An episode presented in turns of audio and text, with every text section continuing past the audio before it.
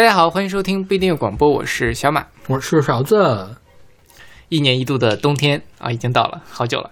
对我们录这期的时候，其实刚刚入冬吧，算哎，其实已经已经已经，我们已经在冬至之后录的这个事儿了。对对对，是然后也不知道今年北京能不能下雪。是。今天我们跟大家来聊一聊雪是对，其实我已经今年见过雪了，我在上海见的。哦，就是今年上海这个什么时候你正在那个上海出差是吧？对对对，嗯嗯，挺好的。说北京你要点脸吧，赶快下点雪好不好？然后在开始节目之前，还是宣传一下我们的收听方式。我们有一个微信公众号叫做不一定 FM，大家可以在上面找到每期我们节目的歌单，还有乐评推送、音乐随机场。在每期推送的后面会有勺子老师的个人微信号，可以通过那个加他的好友，然后加入我们的微信听友群。然后我们还有一个网站叫做不一定点 me，也就是不一定的全拼点 me，大家可以在上面找到使用泛用型博客客户端订阅我们节目的方法。然后今天的第一个曲子也是大家很熟悉的一个曲子，哎，为什么我们几次都是拿古典开场啊？而都都是比较熟悉的古典乐 OK 我觉得大家听起来也没有什么接受上的难度，所以这个你也很熟是吗？很熟啊，我大家很多人都听过吧？因为我觉得维瓦尔第的四季里面最熟的应该是春那一部，嗯哼，对吧？冬的话，可能听的人会少一些。嗯是。哎，这个是，呃，伊扎克·帕尔曼演奏小提琴，伊扎克·帕尔曼指挥，伦敦爱乐交响乐团，安东尼奥·维瓦尔第作曲，四部小提琴协奏曲四季，第四部冬，作品八 RV 二九七第一乐章，不太快的快板。真累呀、对啊，我也要去去喘一口气。这个这个啊，我我有一点需要强调一点，呃，我查到的所有的信息都是帕尔曼来指挥爱乐团，但是我不太能想象他在拉小提琴的时候怎么指挥这个，你上期节目不还说有人一边弹钢琴一边那个什么？因为钢琴协奏曲是这样，钢琴在弹的并不是所有的时候都需要去弹的，啊。中间会有比较大的空的地方，但我总觉得这这个曲子好像帕尔曼一直在拉小提琴，哦哦哦。是吧？，OK。是他没法指挥啊。OK，不知道不知道，我不知道，反正他是这么说的，也有可能这个乐团比较小，就不需要来指挥也可以。OK，嗯，对，嗯我们先说帕尔曼吧。帕尔曼好像也是以色列人。上一次我们是不是说那个巴伦博伊姆是以色列人？我好像记错了，他应该是阿根廷人才对。嗯好吧，对，这个帕尔曼帕尔曼是以色列人。对，他好像当年是呃被谁给发现了呀？反正他现在是一个国际知名的小提琴家，而且他得过小儿麻痹症，嗯他现在是需要拄拐才能走路的。虽然恢复的比较好了。我最开始知道帕尔曼这个人是看到他跟约翰威廉姆斯合作了很多东西，比如说那个希特勒名名单，嗯那个小提琴他拉过，啊、就是他拉过约翰威廉姆斯所有跟小提琴有关系的所有的东西。，OK，对我曾经心动过想买那本专辑，但是没有买，因为太贵了，当时觉得。好吧，然后维瓦尔第的这首曲子应该是维瓦尔维瓦尔第最著名的曲子了吧？他可能其他曲你都没有听过。是这个四季我很多很熟悉了，四季最著名的也就是春的第一乐章、冬的第一乐章，然后夏可能是第三乐章比较熟。第三乐章是描写暴风雨的。嗯哼，啊、我曾经在下雨那一期本来想当做备选备选的，对、嗯你像春就是那春光明媚啊，小鸟在唱啊，就是一拉你就觉得好像真的是外面雪化了，要要看那个春风出来了，花儿都开了，然后冬。你就感觉你是冻得哆哆嗦嗦的，风呢，风从上面一旋儿一旋儿的转过来，然后把那个脸吹，把那个雪吹到你的脸上，是这种感觉是。他这个是配了一个诗嘛，在这个嗯他什么什么这一段，就是人们在凛冽的寒风中，在沁冷的冰雪里不住发抖，靠着来回踱步来保持体温，但牙齿仍止止不住的打颤。是对，就是很形象了描述了这个过程。是的，对，因为它的春夏秋冬其实呃每一部都配了一套十四行诗，嗯呃不知道是谁写的，可能是他自己写的嘛。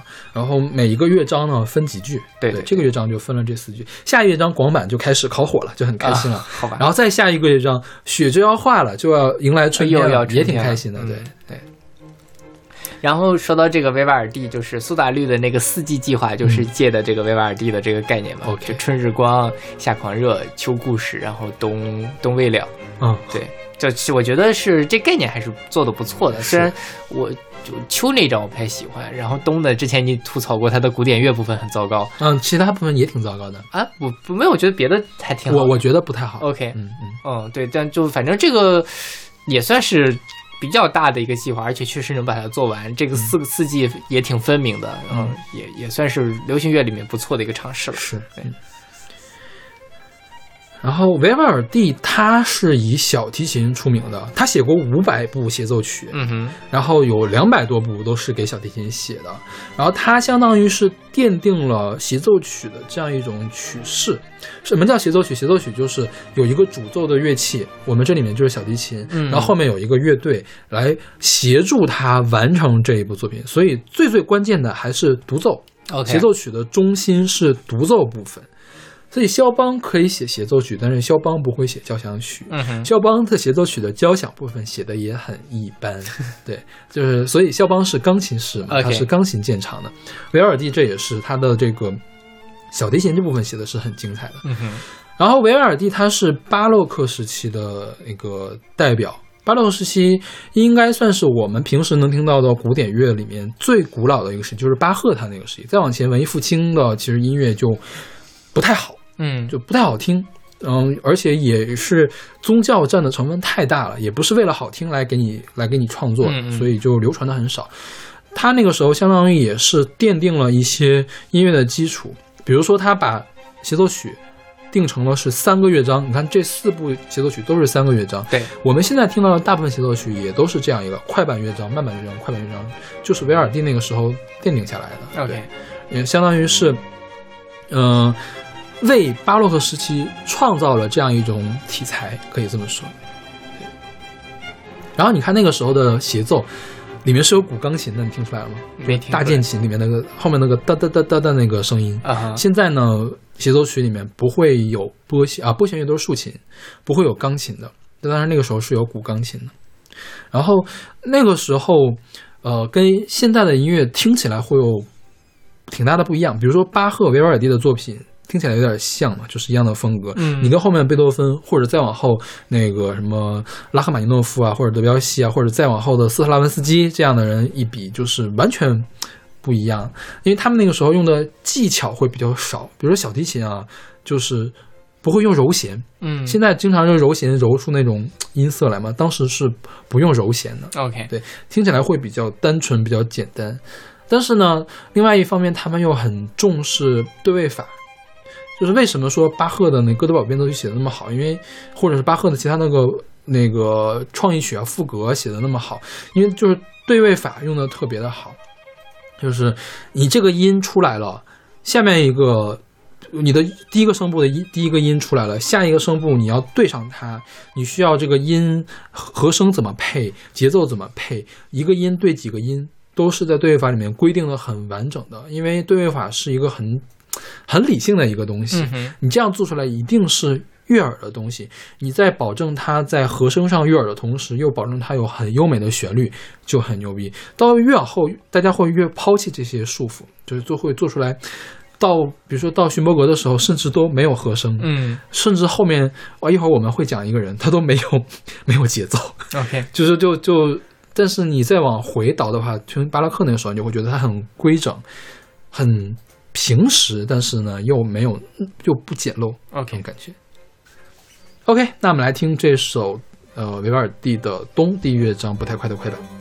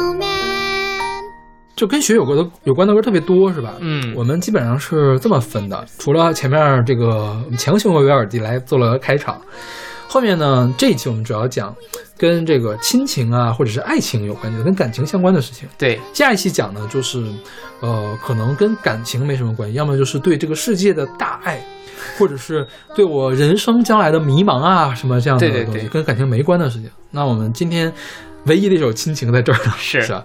这个是《冰雪奇缘》里面的一个插曲，来自 Kristen Bell、A Agasha Lee Moon 和 Katie Lopez 的《Do You Want to Build a Snowman》。对你看过这电影吗？看过，你看过吗？没有，嗯，你很讨厌这个电影是吧？我没有讨厌，就是没有机会去看。嗯、而且你很讨厌《Let It Go》那首歌是吧？啊、超讨厌，啊 OK，好吧。就是没法聊了，不聊了。哎，你可以讲讲吗？讲讲讲讲，对，所以你觉得这歌怎么样吗这歌挺好的。？OK，嗯那为什么讨厌 Let It Go 呢？就太多了是吗？太太烂了。多了吧，就听听烦了，可能是。啊对就是这并不是它不好是吧啊，对，？OK，嗯。这个《冰雪奇缘》当时我想是一三年上映，应该是一四年的春节在我国上映，我去院线里面看的，当时很震撼。为什么呢？你就抛开它后来大家表现，当然更重要的一部分是它内涵那部分的话，嗯，就纯从视觉视觉感受上就很震撼，因为 我从来没有见过在动画片里面有那么漂亮的冰和雪。OK，因为据说他们当时为了实现这个冰雪的这个特效，迪士尼的技术组是专门做了一套系统的，就是专门做了一套算法，嗯然后怎么样把这个做了一个软件冰做来实现雪像的主要是雪。嘛，雪嗯花很热。就是其实当时的那个影评人评论就是说，一直到唱《Let It Go》那个地方，就是因为是那个女王找到了自我嘛，就开始自己用自己的神力建了一座冰的那种宫殿嘛，一直到那个地方，全程都是在开挂的，嗯因为那个特效一直在。它那种炫呢，就是说你外行能觉得第一好看，第二也不出戏，嗯不是说我特效炫，我给你看特效不是那样的炫。这是第一哈，第二是作者呃不是作者，就是业内人士能看得出来特别牛逼的那种炫，就是、啊所以就是厉害到这种地步。单纯技术的层面，它就有这么厉害。OK，然后从内涵的层面，这是第一部迪士尼的反公主套路的电影。对就之前的公主都什么呢？公主一定要是傻了吧唧的，哦、看到了王子呢，就死心塌地爱上人家，然后王子和公主幸福的生活在一起。你说从白雪公主开始也是这样嘛？对对，对从白雪公主这是第一部嘛，一直都是这个样子。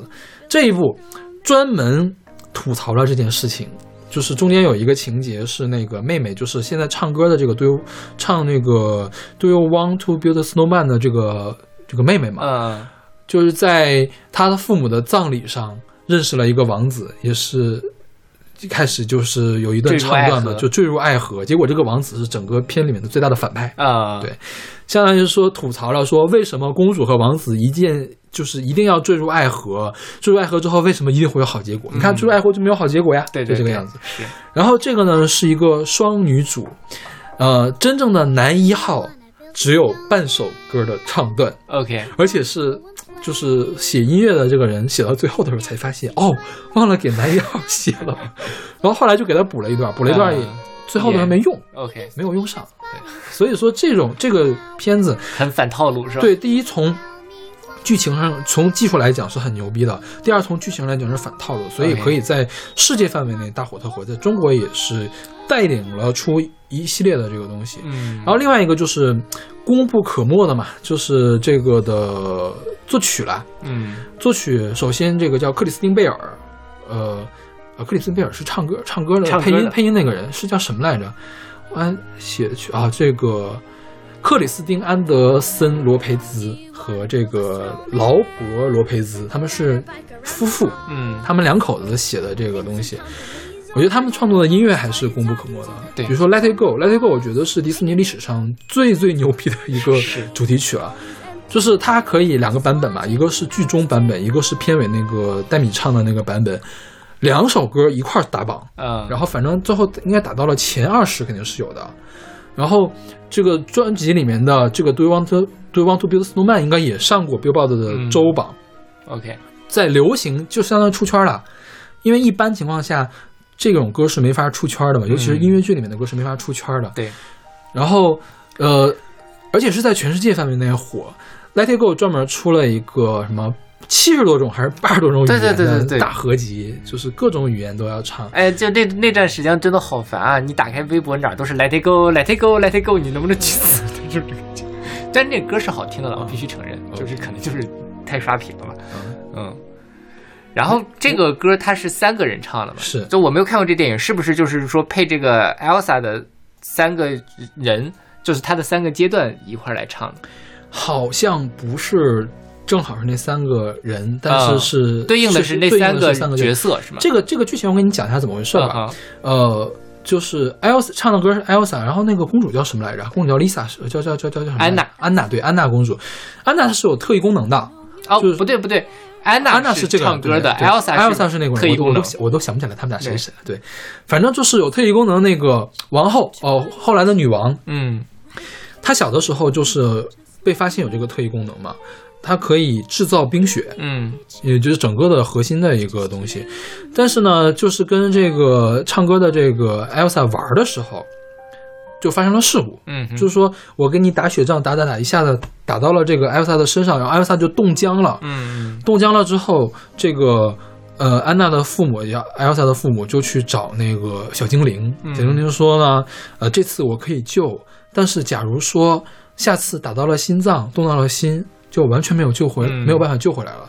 结果的这个父母呢，也不是什么好父母，就是不不懂教育学的，就是说，那我就封印你的力量吧，给他戴了一条手套，就给他关起来。其实也不算关起来，就是我觉得他就没有好好的引导这个安娜，嗯，就是说你没有关系，你要好好控制你自己的力量，而就是说你这个力量是不好的，你要想办法把它给封印起来。安娜自己也就主动的去要去封印自己，嗯。所以说她就不出不出来了嘛，她永远都把自己关到那个屋子里。然后这时候 Elsa 就是，Elsa 不知道呀，嗯不知道这个事儿嘛，小的时候就说。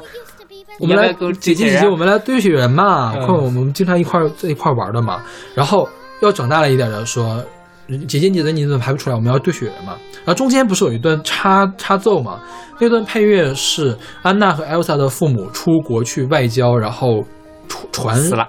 出了事故，嗯因为中间很阴郁的那一段嘛。然后就是说，让这个 L 让安娜出来主持葬礼，主持啊葬礼安娜都没有出来。嗯。然后就 Elsa 就很伤心嘛，她最后就哭在门口，啪在门口哭着说，Do you want to build a snowman？、嗯。就是这个这个整个的这个节奏是这样的一个明白。了，对，然后这个这个这个《冰雪奇缘》，我记得，呃，我老板，我老板他那个有两个女儿，嗯。然后我们有一年过教师节的时候，过教师节是要给老老老板买礼物嘛，就说什么呢？买《冰雪奇缘》的手办吧。好像女儿特别喜欢看这个东西，啊，就是好像小女生特别喜欢这个这个这个这个电影。没有，我觉得这个是全民向的吧，啊只是你不喜欢看动画片，不喜欢看欧美动画片。我我其实也不是不喜欢，就碰巧没看吧，可能就是、那个你看过其他的欧美动画片吗？迪士尼动画片你看过吗？不是，就是院线上上的，你看过吗？你会去院线看吗？没有看过哎？对吧就是你真的是不喜欢这个而已。对对对，但如果有人拉我去看，我现在可能会去看了。前几年是因为不太爱去院线看外国电影，这两年倒还好。OK，是，然后这个歌在网上呃有那种恶恶搞视频嘛，嗯就 Do you want to be a snowman？、然后就插进去一个别的东西，然后嗯吐槽一顿，然后就 OK bye，就特别搞笑。OK，好吧。是大家可能看过的就知道怎么回事。OK，那我们来听这首 Do you want to build a snowman？ Elsa? Do you wanna build a snowman? Come on, let's go and play. I never see you anymore. Come out the door, it's like you've gone away. We used to be best buddies, and now we're not. I wish you would tell me why. Do you wanna build a snowman? It doesn't have to be a snowman. Away, Anna. Okay, bye.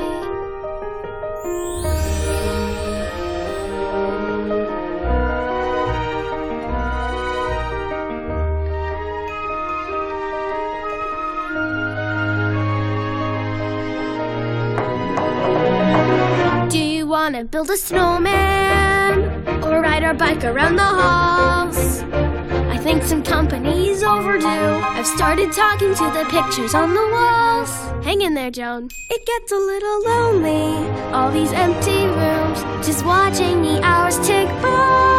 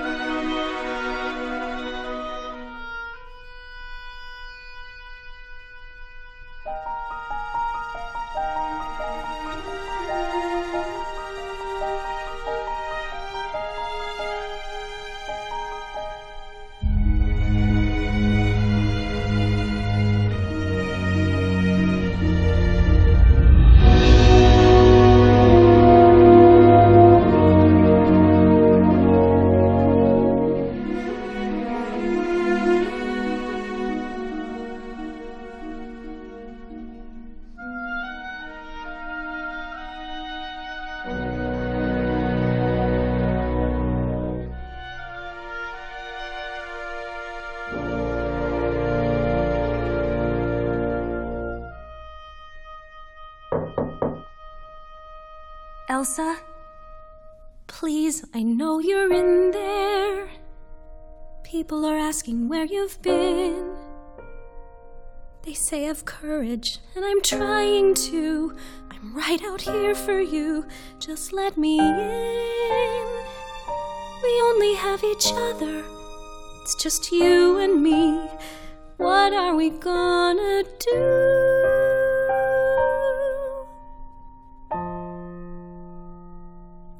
wanna build a snowman.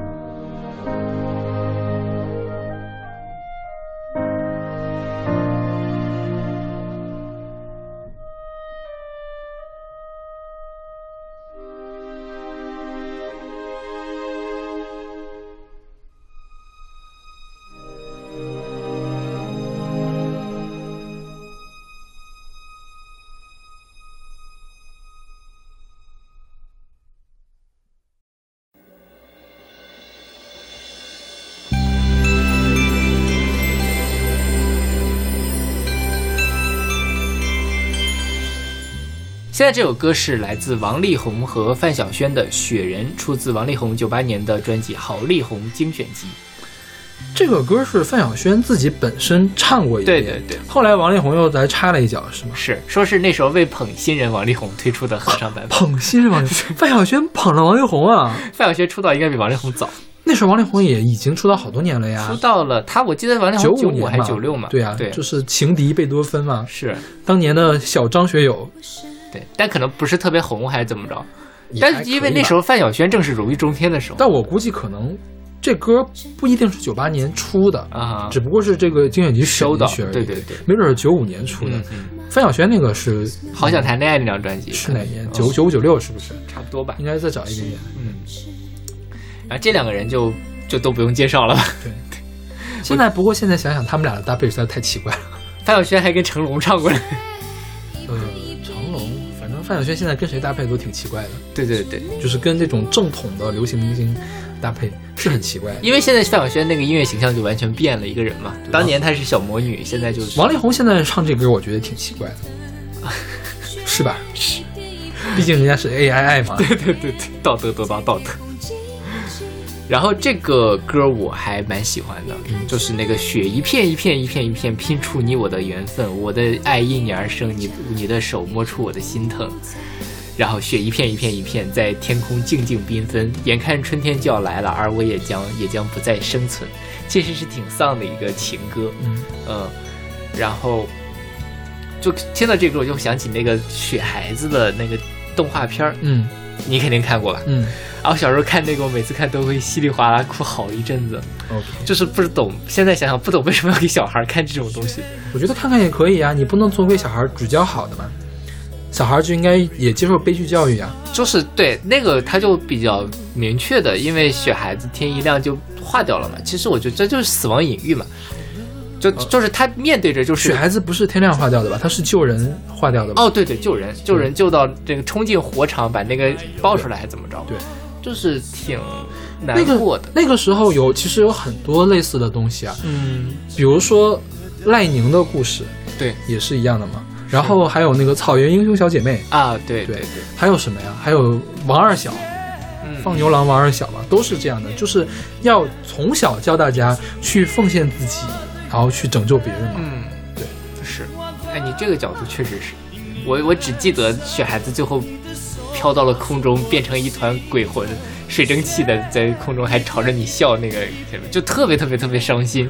其实小美人鱼最后的结局不也是这样吗？最后的结局是王子没有爱上她，结果小美人鱼就化成了泡沫嘛，全都是泡沫。对，嗯，对。我觉得小朋友需要接受一下这样的。那那倒也是了，天天看熊大熊二也没什么出息。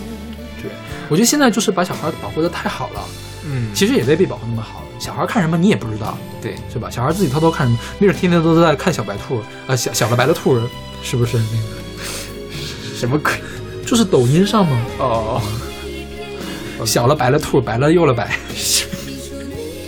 你自己在看抖音吗？没有，我是看有人在说，就是说带小孩那个读课文嘛，啊小白兔白又白啊。应该是有一个抖音上有一个神曲，就是把那个所有的字加乐，小的白了兔，白了又了白，就小孩就会这么读。明白了，对，明白了。我觉得不如去看看雪孩子呢，是不是？是，这至少是一个正能量的导向。不是正能量，是一个叫三观很正的，而且是真的是有教育意义。我们总说有教育意义，真的是有教育意义的一个东西。对，而不是纯粹的是一个 meme，就是梗。对对对，小孩去玩梗，我觉得。没有所谓的梗呢，都是我们这些大人实在是生活太无聊了，所以说才去玩这些东西，嗯嗯、没有必要把这些垃圾去给小孩吃掉嘛，是不是？是。的。其实当年，呃，悲剧的东西还是挺多的，比如葫芦兄弟，爷爷就死了呀，是对，爷爷一定要死，一定是不是全部都是大团圆结局的？对，对要给小孩知道，有的人会死的，就是你为了达到一个非常崇高的一个目的，一定会有牺牲的嘛。嗯嗯嗯，是。哎，然后说这个雪人哈，雪人的网易音乐的评论下面有很多说是看了一个，呃，这个这个悬疑小说，然后来看啊？为什么？然后我还去看了那个悬疑 什么小说？谁写的？国内的吗？网网络文学，哦、网络文学。然后就是其实是那种侦探类的，然后又有一点重口味的那样的那个凶杀案的那种东西嘛。网上现在不就很喜欢看那种东西？法医秦明啊，差不多那种套路的。嗯，我还看，我把法医秦明全部都看了。然后他在这里选人为什么呢？就是说，呃，把人埋里面了吗？真的。一开就是哎，在这个故事很猎奇，反正说到这儿就给大家讲一讲这个故事。就是说有一个第一有一天早晨，某一个大学里面发生了一个凶杀案，然后有一个雪人待在那儿，然后你发现那这不是雷米的那个心理罪吗？是吗？十宗罪，十宗罪，对对对，我不知道是不是一个东西，但反正就是啊，那就是心理罪的第一部，呃、我知道，我看过那一部。OK，对，然后而且中间有一个老师穿插入，他每年在元旦晚会上都会唱这个雪人啊，那可能还不是，那不是，呃，或者我觉得那就是在模仿那个改编，不是不是改编，是模仿。OK，心理罪写的就是也是用用七宗罪啊，七宗罪来。来不是七宗罪吧，反正是搞了几个那种变态杀人狂的模仿犯罪啊，然后也是有学校的老师啊，怎么怎么地的，我觉得就是很拙劣的那抄袭啊，差不多都是一样的套路了。没有雷米那个算是开先河了，那个。雷米是什么时候的作品？我上大学的时候吧，因为这个也是很老的，有。多老呀？也是零几年的，嗯，就是可能因为你上大学，就是你上大学大大二、大一、大二的时候，那个时候的吧，我就那是不是就是他呀？不知道啊，大家感兴趣自己去看吧。啊、但反正就是，因为我不记得有雪人这个案件了。一说雪人里面埋死人，我觉得武侠剧里面出出现过这个事情。少年包青天是不是有这样的？不是少年包青天，武侠剧是金庸剧。就说你你你你练长可以对这个雪人打呀，一打里面有个人。哦哦哦，对对对，这是什么剧来着？我都忘了。呃，不记得，反正不是《神雕侠侣》，就是那个《射雕英雄传》一类的。嗯、可能《神雕侠侣》没准是那个任贤齐版的《神雕侠侣》，可能我我想不太想起来了。我现在想的画风可能是那个东西，反正呃，算了，不说这个了，我们你还是说雪人吧。你堆雪人吗？我堆过，你堆得起来吗？为什么堆不起来？我就从来没有堆起来过雪人，因为可能我们那边雪下的不够大。你知道我们那雪有多厚吗？呃，我们那雪可以抠一个雪人出来，这么夸张？对啊，可以直接雕一个雪人出来。我们家我们家是可以挖雪洞的，啊，就是平均厚度四十厘米。你想有风的地方就很深，就很深了，对，而雪是这样，你要你要想堆雪人呢，这个雪呃天呢不能特别的冷，要在白天堆，你那个雪球可以滚起来，它表面要稍微化一点点，就是尤其是小的时候手你用手握一握嘛，它是有点水，嗯化一点点，这样可以一点点的粘起来。最好是刚刚下的很松软的雪，可以。嗯然后有的时候不行的是什么？它那个雪粒儿比较大，是那个冰晶型的那种雪，嗯那个雪就堆不起来。，OK，对，比较松软的雪，稍微有点点化。然后后来是因为你那个雪球堆大了嘛，它压了那个比较实诚，然后就可以堆起来。我们每年都会堆雪人啊，那你们堆雪人有会插什么胡萝卜呀？放眼一般是煤块，没有胡萝卜。煤煤球放到那个胡萝卜太浪费了，你不觉得吗？这化了拿回去继续吃啊，你会去吃吗？那就挺干净的呀。就是很浪费呀，不会不会用胡萝卜的。OK，你一般是插树枝儿啊，插煤球什么的比较哦多，然后或者是捡个破破盆儿什么的扣脑袋上。是。我记得有一年就是北京下雪下挺大的，我们操场上的人还堆了好几个雪人，嗯但就北京雪还是不够大，就那雪人堆起来就特别特别的丑。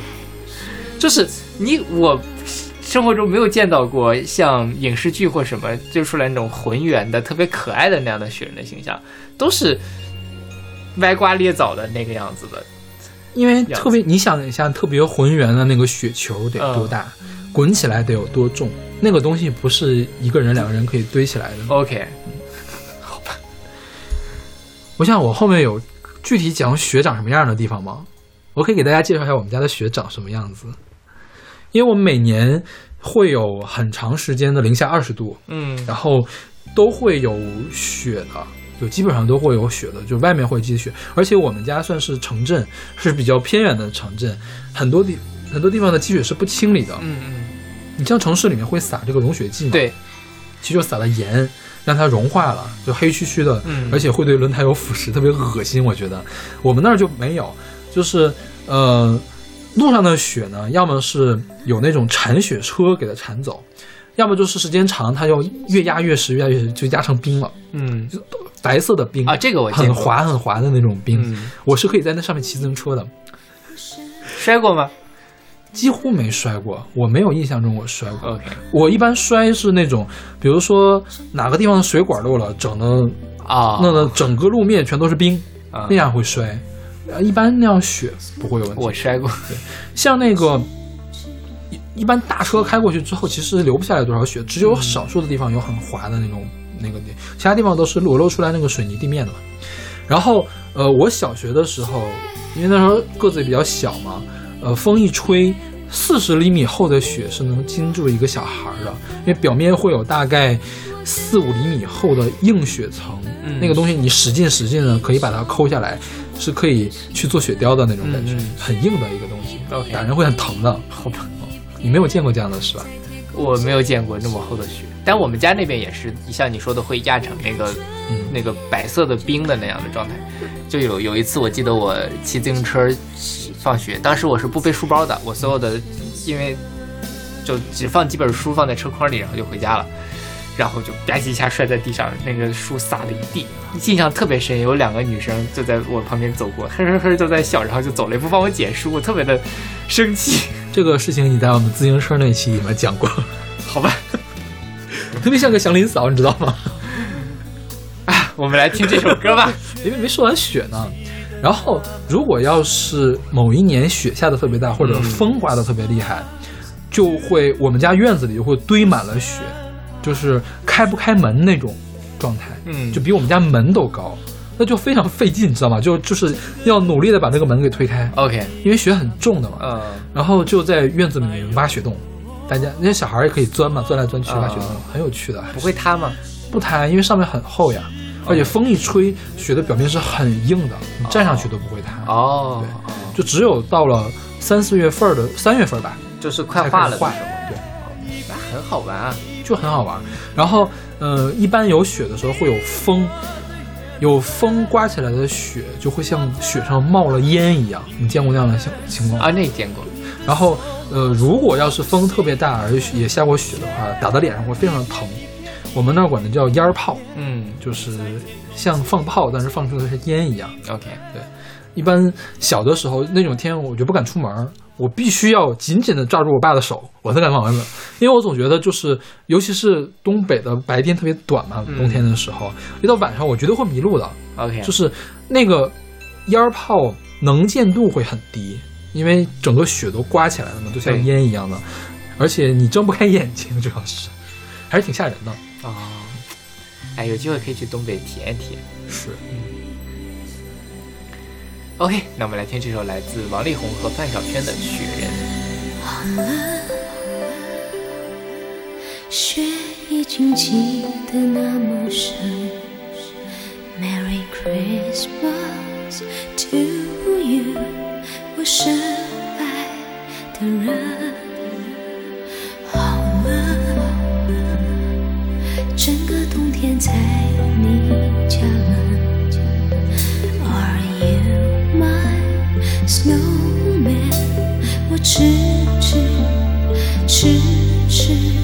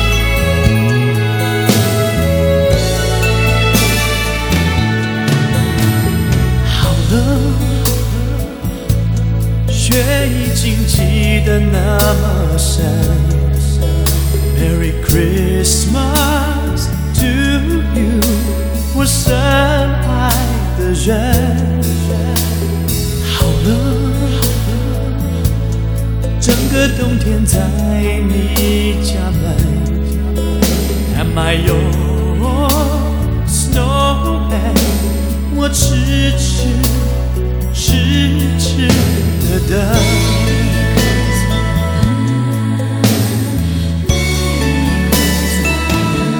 雪一片一片一片一片，拼出你我的缘分。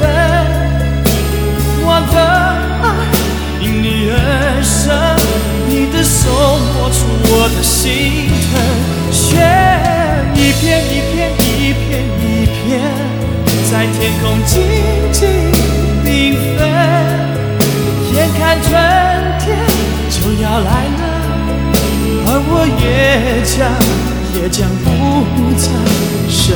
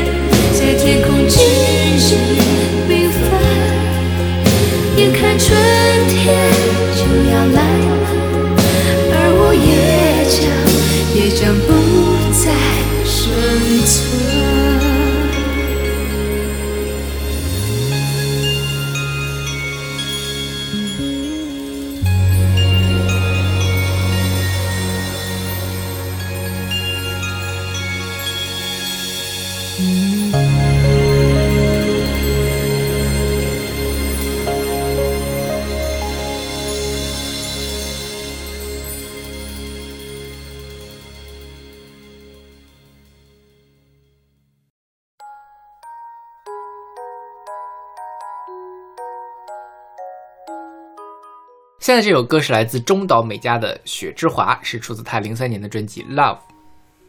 雪之华其实就是雪花，是不是对，？OK，这应该是中岛美嘉最最最最最最最最有名的一首歌了，是的，人家也是出圈的歌吧？应该大家都听过，都听过主要是翻唱的版本也特别多太。多了。韩雪的《飘雪》，嗯，蔡淳佳是《对不起我爱你》是吧？然后翻唱蔡淳佳翻唱的其实是韩国电视剧的那个版本，嗯，对不起我爱你》电视剧的那个版本是。是，就韩国的那个韩语版也蛮出名的，我记得。是。这个曲子真的写的太好了，对。这个旋律，这个旋律就听起来特别像经典的成人流行乐，嗯。就是我很难想象它其实才两两千零三年才被写出来，就不是说它老土啊，而是说这个曲子好像刚我刚听到它，它就已经在我脑子里面扎根很久了的感觉，嗯。对，是。对。然后这歌其实也是有情歌啦，嗯，对吧？就是感觉像是什么呢？像是这个回忆和你在雪中漫步的这样的情景的歌。对但是好像那个也是有一点点悲伤的，是不是？我倒觉得还是没分手吧。没分手是吧？呃，我觉得好像是没分手就是说在雪中我更坚定。哎呀，我会想起我们的过去，更坚定我是如此深爱着你这样一个。但是为什么唱的这么悲壮呢？可能他朱大美嘉唱歌就这样吧？说到中中岛美嘉，你知道中岛美嘉的外号叫什么吗？啥呀？叫美魂，美什么？魂魄的魂。为啥？他还有另外一个外号叫美鬼，因为长得特别像鬼，就是很恶意的一个外号。OK，就是他，因为他之前拍过那个叫《生化危机》，他演演演一僵尸啊他那个扮相特别吓人嘛。而且她平时的封面，她的妆会画的很浓。嗯她上综艺节目也是，她会画很重的眼影，很很很魅惑的那种口红，就是而且脸上那个腮红也会很很吓人。嗯，另外，她皮肤也没有那么好了，而且她很爱笑，一笑起来特别吓人，所以就 被叫为美魂，然后叫美鬼。OK 其实叫美鬼是一个很恶意的黑子才会用的一个词嘛。对对对，黑美魂现在已经变成黑粉通用的了。按理来说，其实这个名字也来源也不是特别好嘛。嗯就像琳琳这个来源就不好嘛。是但是我去查了中岛美嘉的中文歌迷网，叫“美魂静心殿”。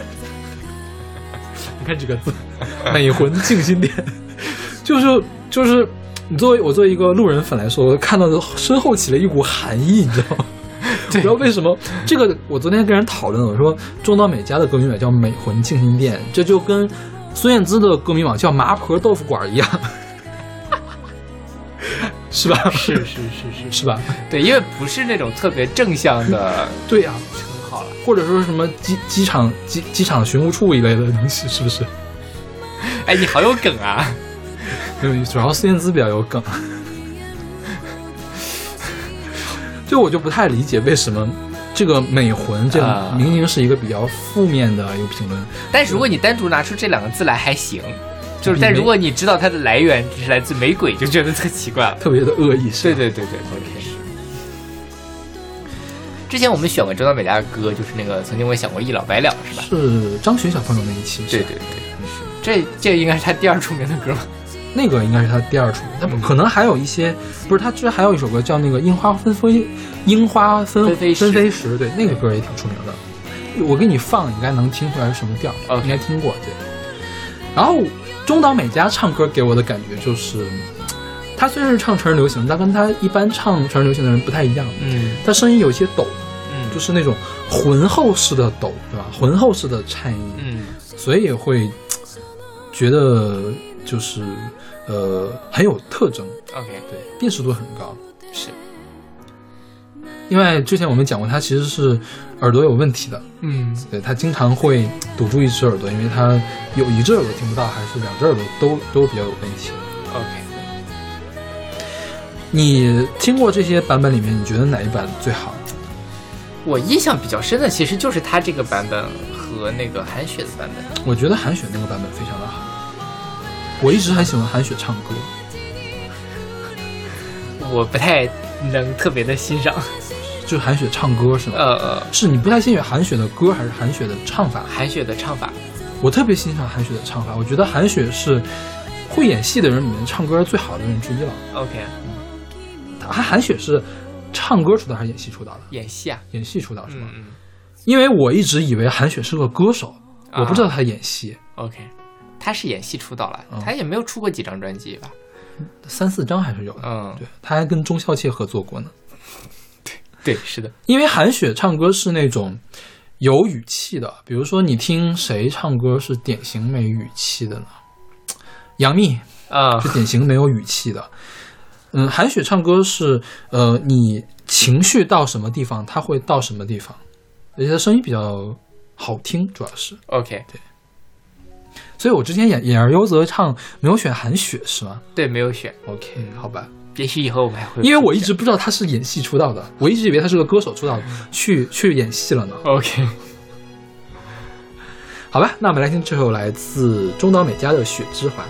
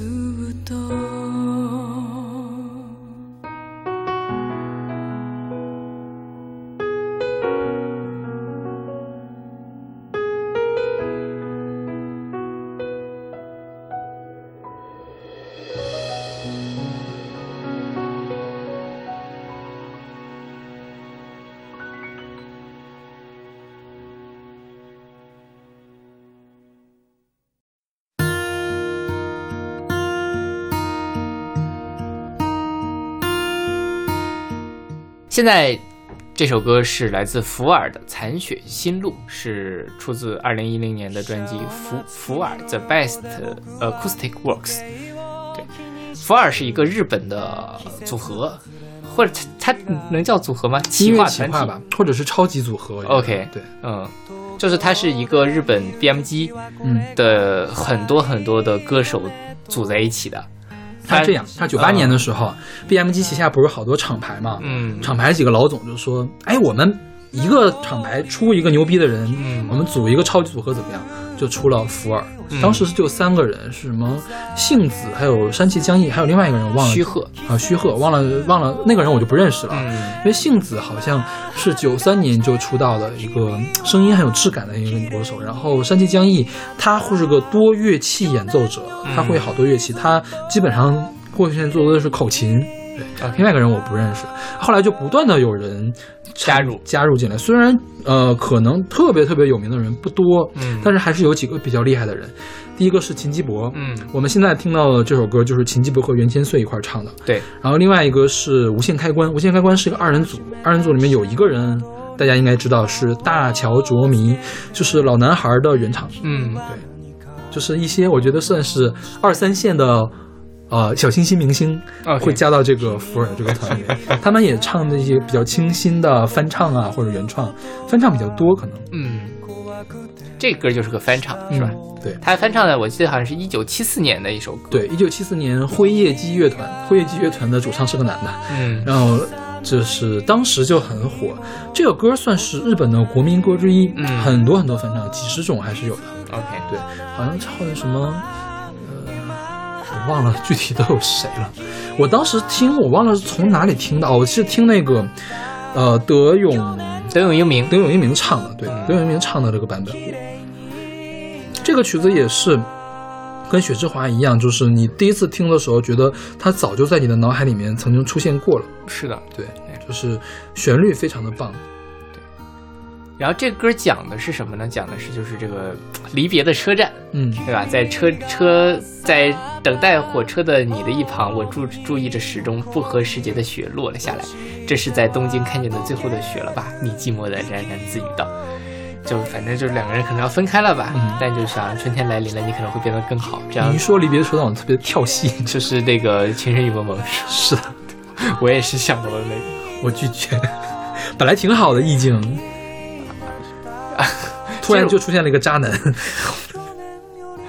然后这个秦基博，秦基博，我觉得他这两年好像在国内的小清新圈还是有点知名度的，嗯，啊、然后我我们之前选过他的歌啊，哎选过吗？选过的《大雨》吧什么的，好像是，下雨的那期剪过。嗯。然后他是给新海诚的电影唱过那个主题曲《炎夜炎夜之庭》唱过主题曲，OK，所以才开始出名。然后给那个大雄，就是哆啦 A 梦嗯，的大电影唱过主题曲，就是哆啦 A 梦最近第一次引入国内，然后就是销量爆爆棚的，票房嗯爆满的那次是他唱的主题曲。哦，这样，我们选过他的歌，他就是属于那种一看就是小清新挂两把吉他，声音特别的治愈，对。感觉是是是是，听着就很开心，对，所以这歌就特别适合治愈系的人来唱呀。是。你看国内应该找谁来唱比较合适？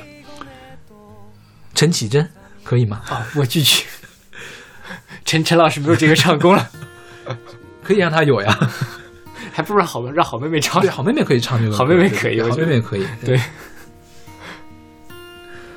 OK，那我们来听这首来自福尔的《残雪》。汽車を待つ君の横で僕は時計を気にしてる季節外れの雪が降 東京で見る雪はこれが最後ねと。寂しそうに君がつぶやく。名残雪も降る時を知りふざけすぎた季節の後で。綺麗になった。去年よりずっと綺麗になった。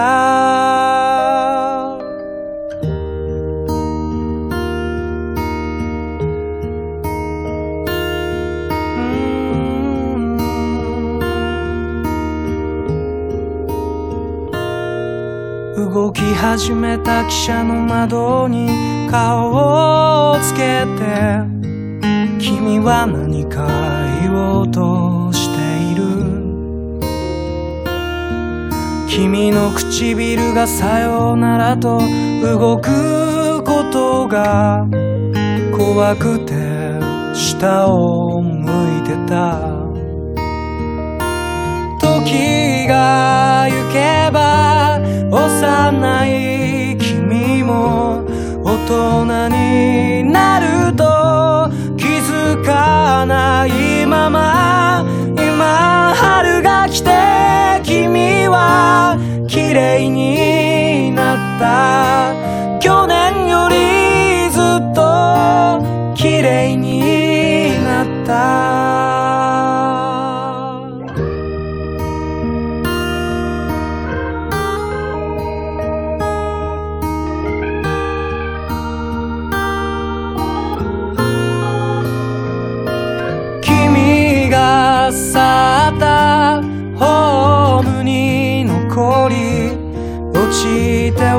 溶ける。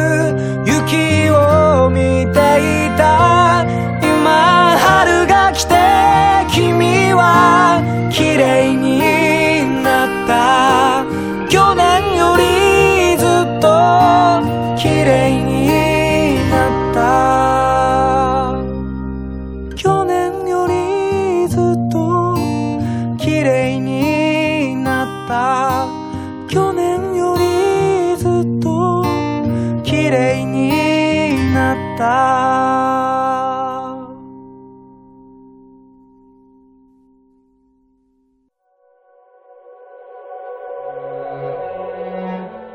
现在这首歌是来自游鸿明的《五月的雪》，是出自他九九年的专辑《五月的雪》。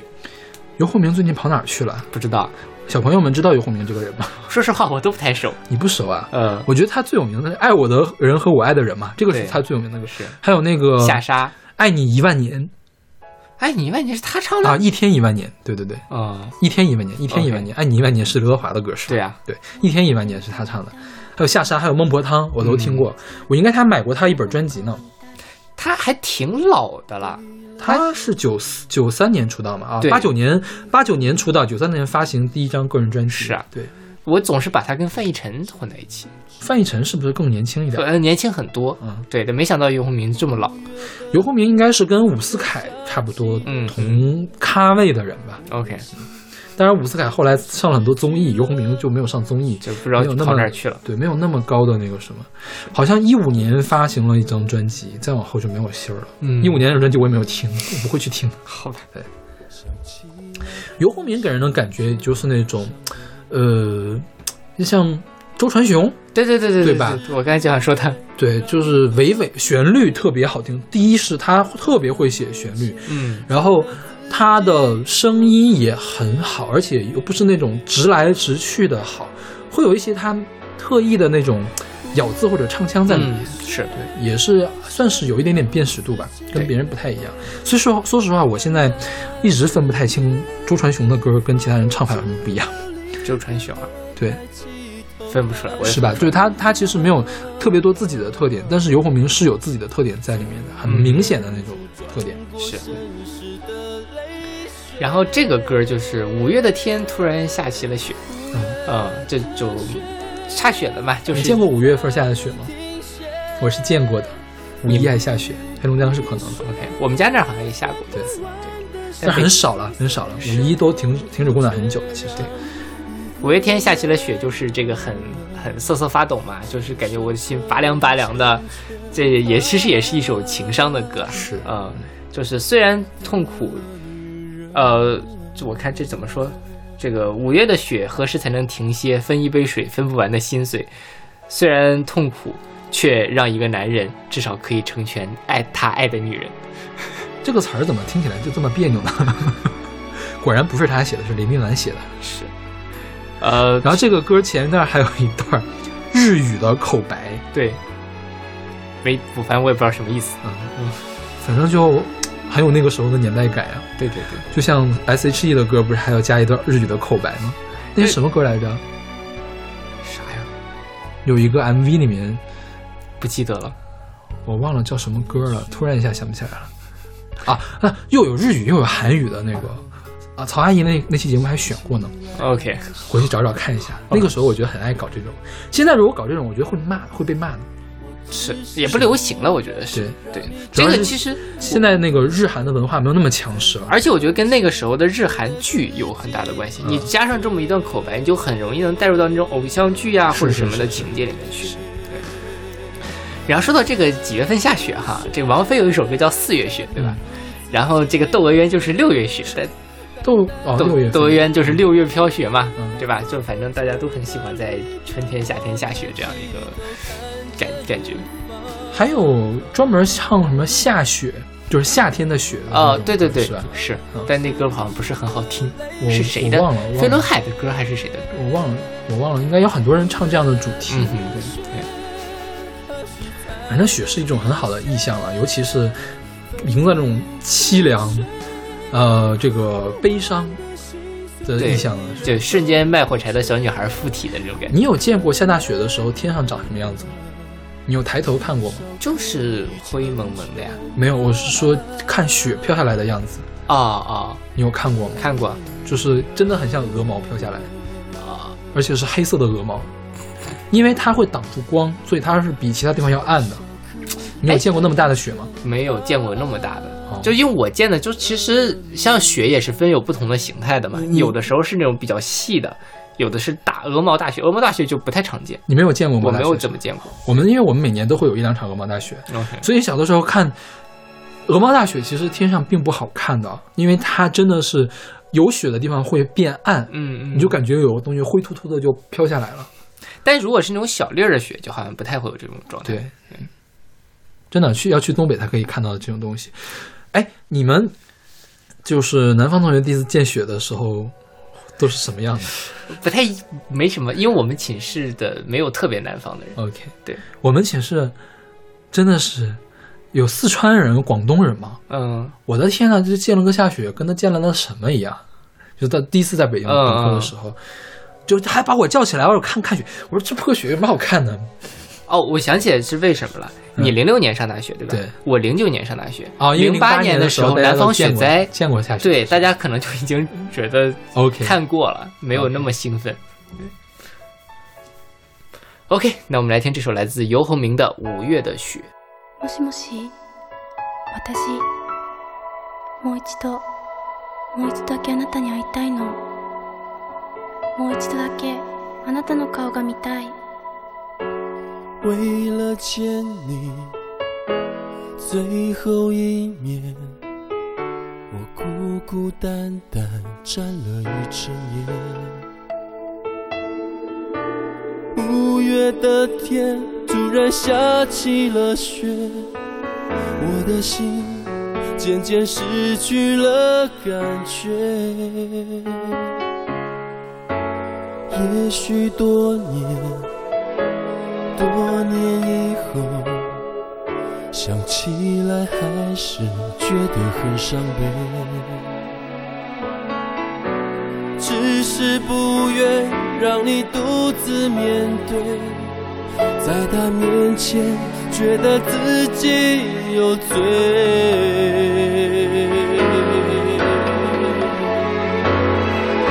五月的雪下得如此凄美，淡淡的夜，仿佛知道离别，我还低头看着远方，才能忍住转过身时的泪水。五月的雪何时才能停歇？分一杯水，虽然痛苦，却让一个男人至少可以成全他爱的女人。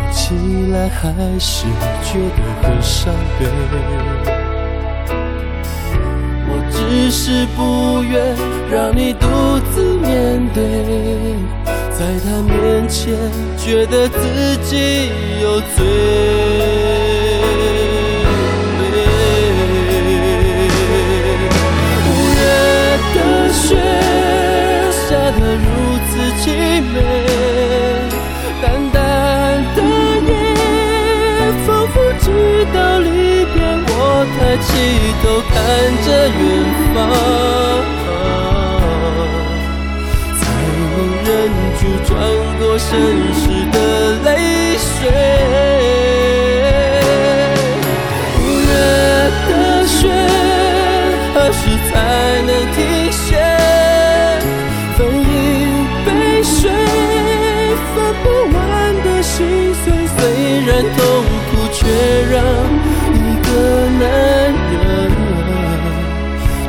至少可以成全他爱的女人。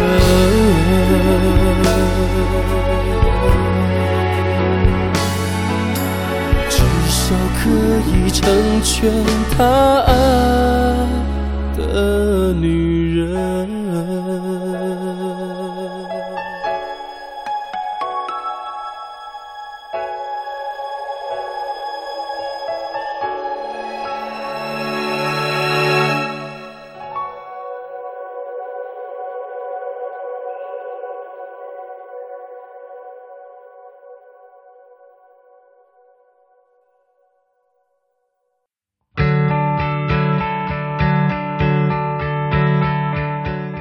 在这首歌是来自咖啡音乐队的《雪》，是二零一八年的一首单曲。这个咖啡音乐队主唱是来自日本熊主熊本县一个小女生，是吧？对对她的鼓手叫 Masan，好像是一个韩国人。嗯哼然后吉他手刘波飞和贝斯手王玉杰马桑是日本人。啊，日本人是吧？也是日本人。嗯他们不是有一个韩国人吗？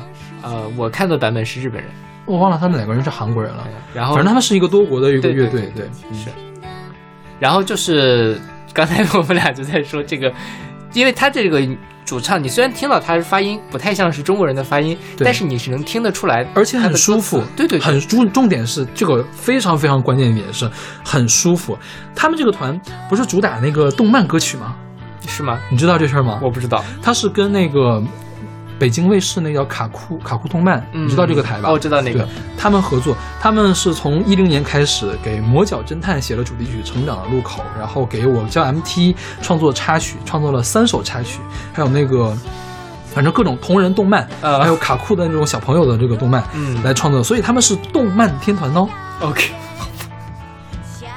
卡卡酷频道的动漫天团，其实我叫 MT 是不是也算是？哎，我叫 MT 好像还挺出圈的，有一些。不是，它是魔兽世界的同人动画，肯定不是卡酷播的嘛。OK，所以他是在应该是在同人圈子或者是小朋友的圈子里面还挺有名的，嗯唱的挺多。你看他这个声音就很适合唱动漫呀，是很很可爱呀。对就是让就是那种发音不标准的可爱，就是萌萌的萌萌哒的那种感觉，是不是？是。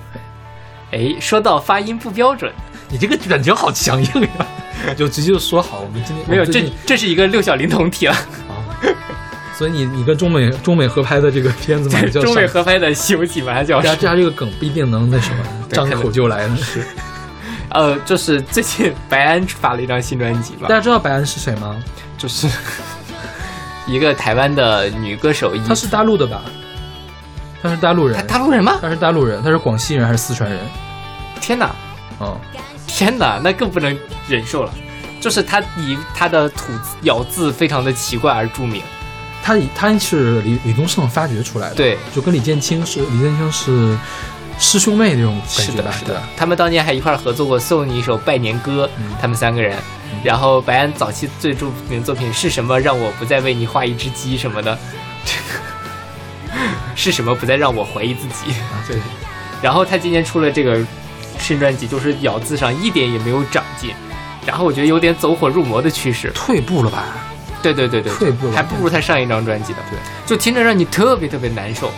关键是他这个旋律写的也没有很好，歌词写的也没有很好。对，之前我们讨论，小马说他要是个日本人，我就原谅他。嗯，我是听了咖啡队咖啡音乐队之后，他是日本人，我也不原谅他。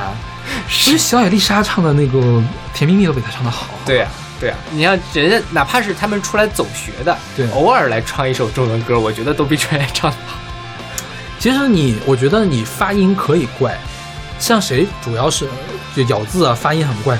崔健最大的代表，嗯，但人家这个怪人是有设计感，而且是有好的设计感啊。我相信白安的发音怪也是设计过的，嗯嗯只不过没设计好而已。而且因为白安他平时说话不那样，对对，白安最大特点就是所有的事情都发嘘的音，对对就卷舌卷的特别厉害。是对，是，嗯，就是你要把所有的平舌也发成卷舌才是白安。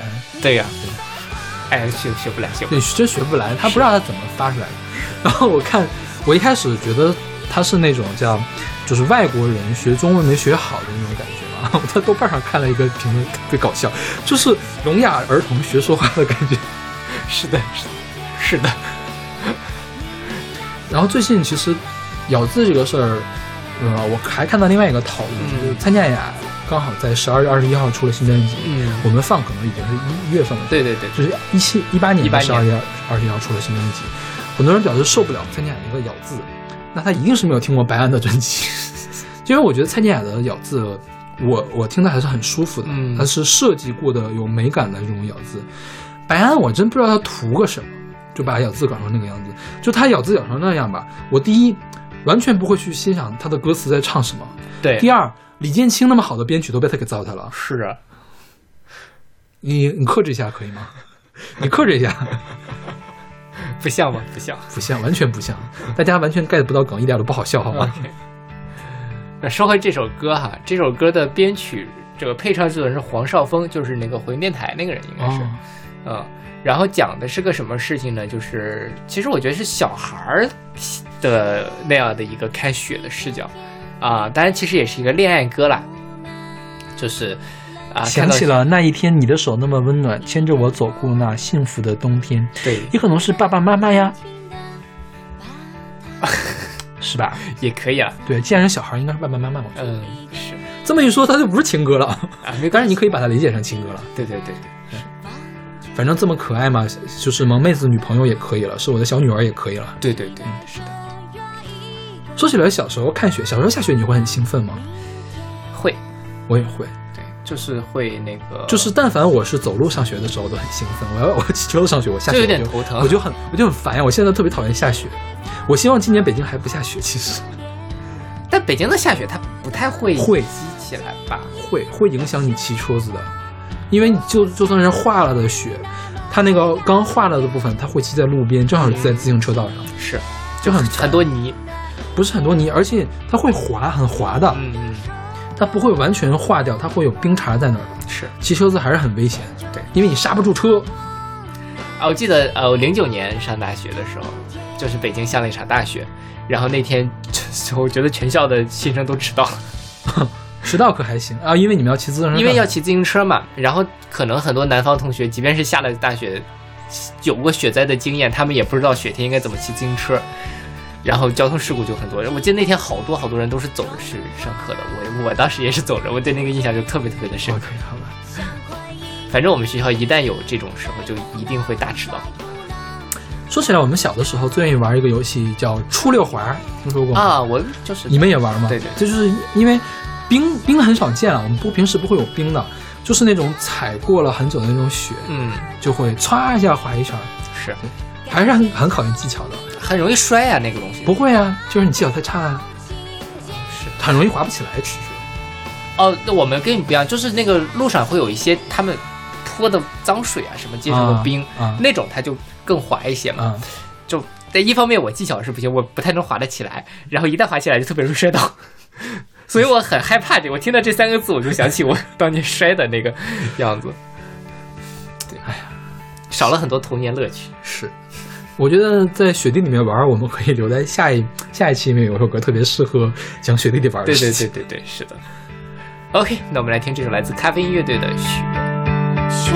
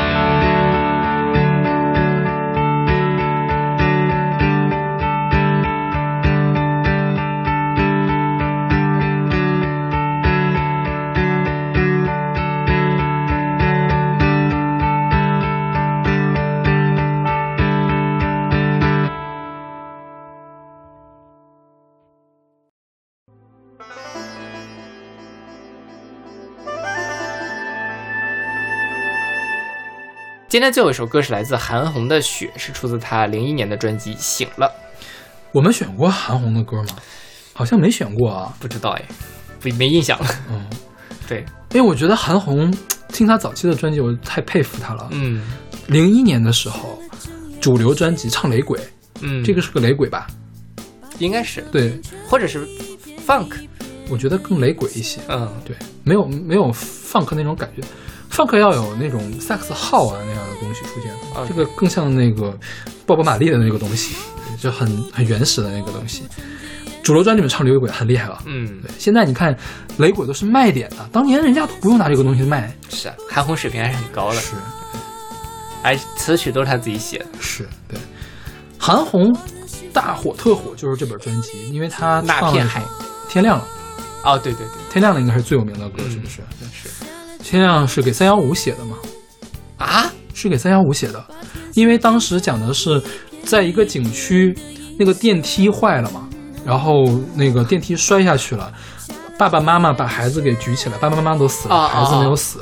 然后他就以孩子的视角写了一首《天亮了》，就天亮了，爸爸妈妈都不在了。OK，然后在三幺五晚会上首播，前面这个故事我听过，嗯，但是没想到它跟三幺五联系到一起三幺五，的三幺五的事情。三幺五着重讲那年着重讲的一件事情，讲的电梯啊、质量安全什么的。景区质量安全，嗯，特别煽情。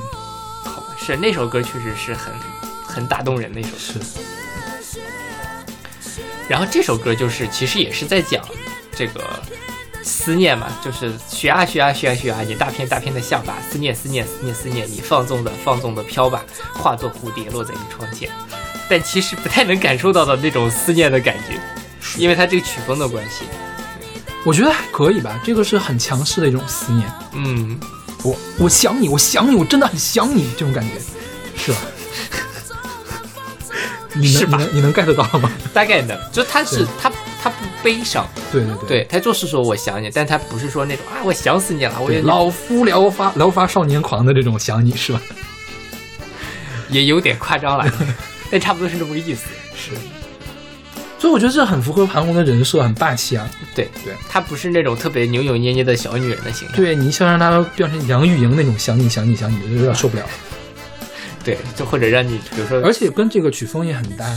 啊是，对这个曲风，你唱的特别油油腻腻的、甜甜腻腻的东西也不合适。对对对，是又再一次从反面反映了韩红不只能唱高音，她是可以玩编曲的，对对，玩概念的，很厉害的一个人。